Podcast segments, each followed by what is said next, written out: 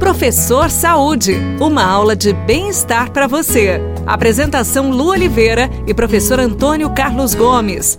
Professor Saúde está chegando aqui na Paiqueria FM 98.9. Muitíssimo obrigada pelas mensagens no nosso Instagram, pelo WhatsApp da rádio. Que carinho que o pessoal tá tendo. Brigadão, brigadão, brigadão mesmo para todos vocês, tá bom? Vamos falar hoje sobre seu filho, seu neto, seu sobrinho, é, seu irmão pequenininho. Como identificar se essa criançada tem talento, hein?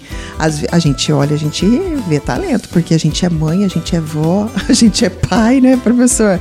A gente olha, é lógico que a gente puxa a sardinha para os nossos.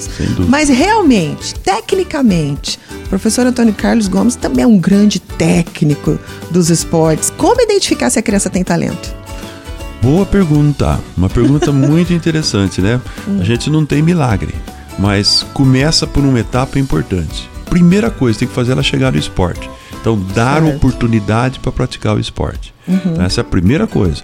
Começa por aí a identificação de talento. Levar o jovenzinho, a criança, para praticar esporte. Uhum. Aí ele começa a ser observado pelos seus, seus orientadores, seus professores.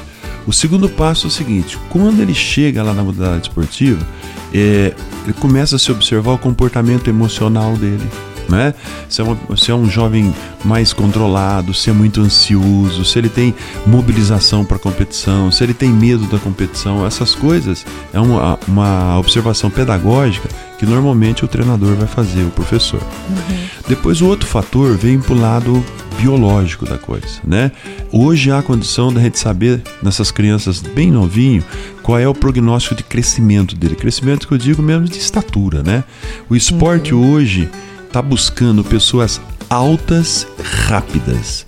Altas e rápidas, versátil. Então, estatura é um ponto importante para várias modalidades. Tem a impressão que os baixinhos todas. são mais rápidos. É, normalmente eles são mais frequentes, necessariamente não são mais rápidos. Tá. Por exemplo, Isan Bolt, né, o maior corredor de 100 metros Super do mundo, alto. Ele tem 1,96m.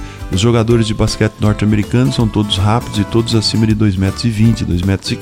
Uhum. Né? Então aí se você unir uma estatura dessa com uma velocidade dessa, realmente nós estamos falando no mito. Professor, né? quanto você tem de altura mesmo? Só para eu comparar Eu tenho 1,96m. Pois é, e, gente, e Lu, ó, se voltar lá na minha infância, o meu pai eram aqueles mineiros muito bravos, sabe? Ah, é? Então tudo quanto é esporte que ele me colocava, eu era descoordenadão. Então ele chamava eu de mocorongo, ou oh, filho mocorongo, oh, mocorongo. Meu Deus. É, e eu fui fazendo tudo, né? No futebol eles não deixavam jogar porque eu era ruim. No voleibol eu não tinha como ir. Só Jog... se fosse no gol, né? É, tênis de campo eu não podia ir, que era pobrezinho, não podia pagar o Country Club, por exemplo, para jogar tênis. Uhum. Mas aí um dia um professor me encontrou na rua e foi professor de atletismo.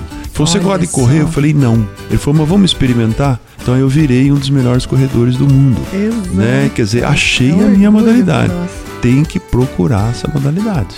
Pois é, é assim que a gente identifica então o talento da criança, né? Dando oportunidade a Dando ela em várias modalidades. Ai, que legal esse papo, ainda mais sabendo um pouquinho mais da história particular do professor Antônio aqui, gente. Gente, ele é alto, hein? Eu tô de salto aqui, eu tô baixinha perto dele. ai, ai, vamos nessa então. A gente se encontra no próximo Professor Saúde, tá certo, pessoal? Beijos no coração, fica com Deus e tudo que fizer, faça com amor. Tchau. Você ouviu Professor Saúde. Apresentação Lu Oliveira e professor Antônio Carlos Gomes. A Austrália matou cerca de 10 mil camelos. Os detalhes daqui a pouquinho no Rádio Notícias.